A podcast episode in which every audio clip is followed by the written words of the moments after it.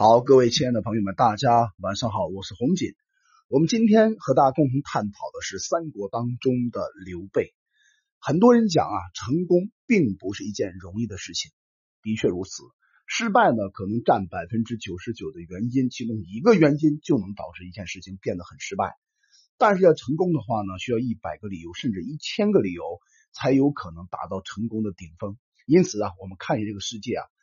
大多数人都是普通的人，很少数的人才是成功者。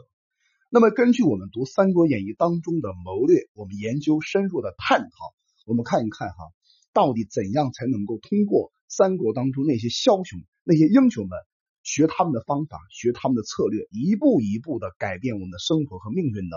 到底用什么方法能做到呢？我想呢，刘备这个人呢，不管从哪一个角度，都能够带给我们一些很好的思考。我也经常在每一堂课程当中，包括跟朋友里边在聊天的时候呢，跟你们分享，一个人一生当中要成功的话，一定要有五种人。可是很抱歉呢，很多的伙伴呢，把人看为一分为二的去看待身边的人，比如说这是好人，这是坏人。其实我觉得，在人生的发展当中，有好人固然是好的事情，可是坏人呢，从另一个角度，他能够让你侧面看到你身上的缺点。所以我觉得，不管好人坏人，只要用在你身上让你成长的人，那个人都是能够帮助你的贵人。可能这个观点呢，很多朋友不见得认同。但我们看一看啊，刘备的一生奋斗当中，到底都有谁帮助过他？第一个呢，叫敌人。那敌人怎么能成为帮助你的人呢？很简单，比如说刘备从开始起家到最后慢慢找到关羽啊，找到张飞啊。同时呢，在人生的几个关键的转折点上面，其实最大的一个关，这个转折点就是见到了这个当时的汉献帝。如果没有一个人他无法见到汉献帝，各位朋友们，你们猜猜看，这个人是谁啊？答案是曹操。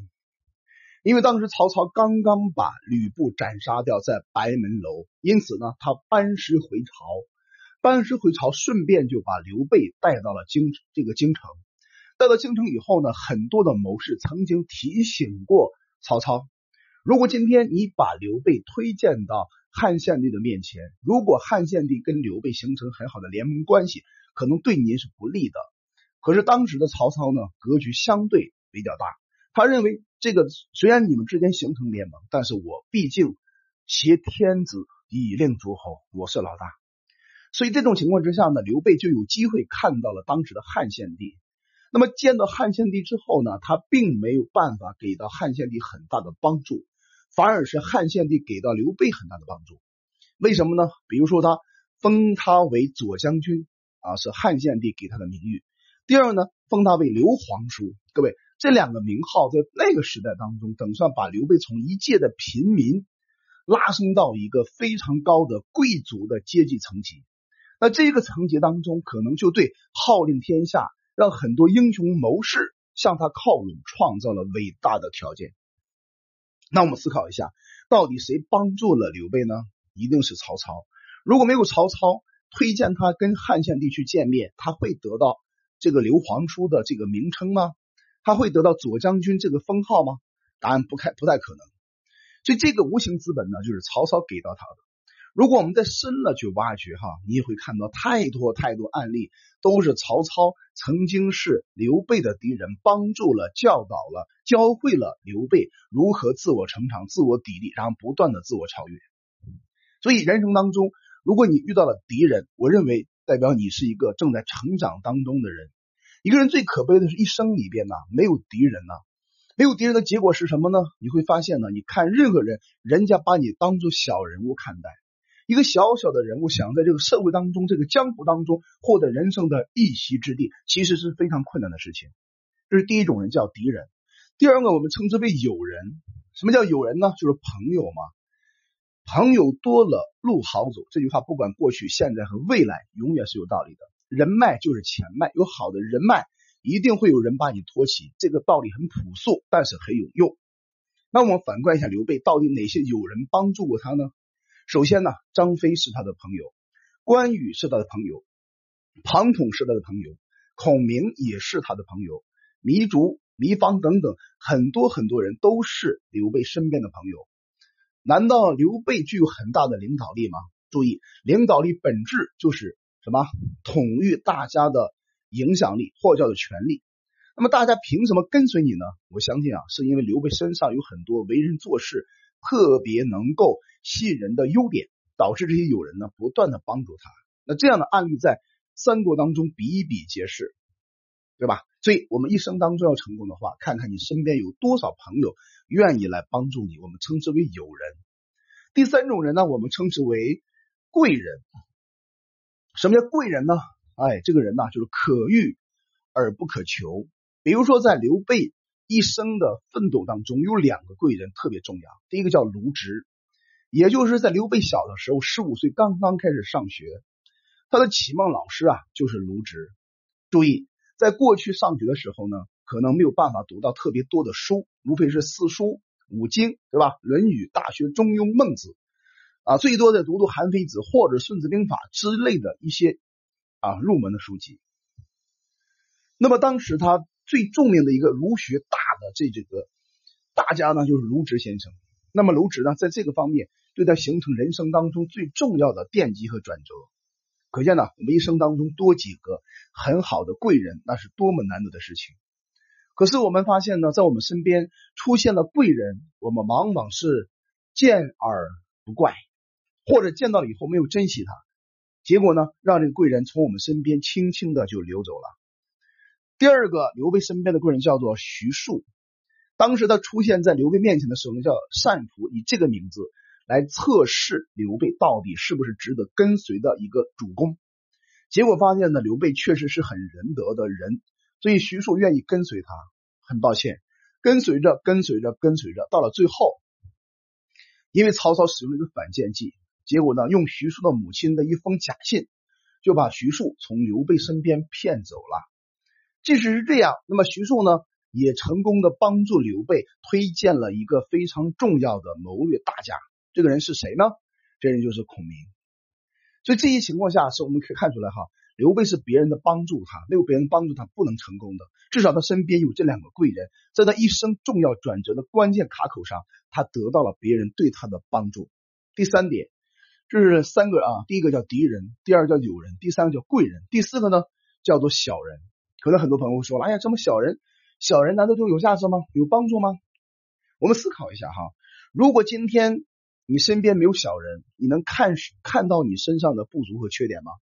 我想很难。所以小人呢，无非是他的格局比较小，心胸比较狭隘，做事的话可能想的更多的是自己。君子无非比他格局稍微大了一点点。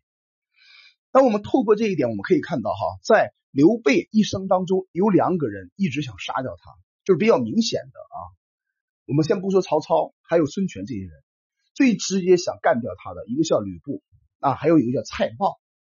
那吕布大家都清楚啊，他是一个三国当中非常优秀的这个战将。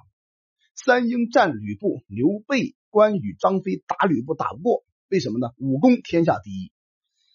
可是呢，刘备曾经帮助过吕布啊，帮助过他在小沛屯兵啊，在这种关键卡口上面，他不耽误，在刘备不守空城的时候，直接攻取了刘备的老巢。占领了刘备的关键的根据地，那我们透过这个问题可以看出，刘备完全是个小人啊。那么在这种情况之下呢，吕吕布有没有帮助过刘备呢？在辕门射戟的时候，他轻轻松松化解了袁术想攻打刘备的阴谋，通过辕门射戟的方法，对吧？化解了这场战争。从这个角度上，其实吕布也做了一件好事情，至少帮了刘备。从这个点上，我们有个思考说啊，一个人一生当中，可能你会遇到敌人，遇到友人，遇到贵人，也遇到小人。那这些人如果不帮你的话，你都不能成功。关键是刘备是怎么想的，我认为这是重点。如果刘备认为君子，哎，我向他靠拢；如果是敌人呢，我开始逃避；如果是小人呢，我开始全部通通杀掉。各位，这种人无法成为领袖。因此，我们今天讲刘备的格局很大，他的胸怀很宽阔。重点就在于他不管面对敌人、小人、君子还是贵人，都能保证一种平稳沉静的心态去面对他们。再来，小人当中还有一个人，就蔡瑁蔡瑁是刘表的小舅子啊。当时刘表娶了蔡瑁的姐姐蔡夫人。在这种情况之下呢，蔡瑁看到刘备来到了江夏，就是来到了刘表身边，他们总以为啊，这个刘备的到来不怀好意，总是想方设法要把刘保的天下怎么样，要占为己有。因此，蔡瑁想尽各种方法要杀掉刘备。曾经试过两个阴谋，一个是克反噬的方法，想通过这个刘表的手来杀掉刘备，但是最后没有得逞。后来呢，用一个这个这个。这个兔让这个这个这个马啊跳过檀溪河，最后呢也没有杀掉刘备。那这两个人都是想想干掉刘备的。当然了，后期还有周瑜啊等等很多人想都想杀掉刘备。但不管怎么样哈，这两个人算是小人的代表人物。如果没有这两个人的话，其实刘备也不能成就的。所以有时候啊，那么菩萨渡人往往现不同的身相，有的人是现慈悲心身相。有的人呢现敌人的身相，有人现小人身相，不管哪一种身相，总是来帮助你的。关键是你的心态怎么想。那最后一种人，我们称为君子。我们看一看啊，刘备在人生当中最低潮的时候，他接受了孔融当时的一封荐书。那孔融是谁呀？哎，孔融不就是君子吗？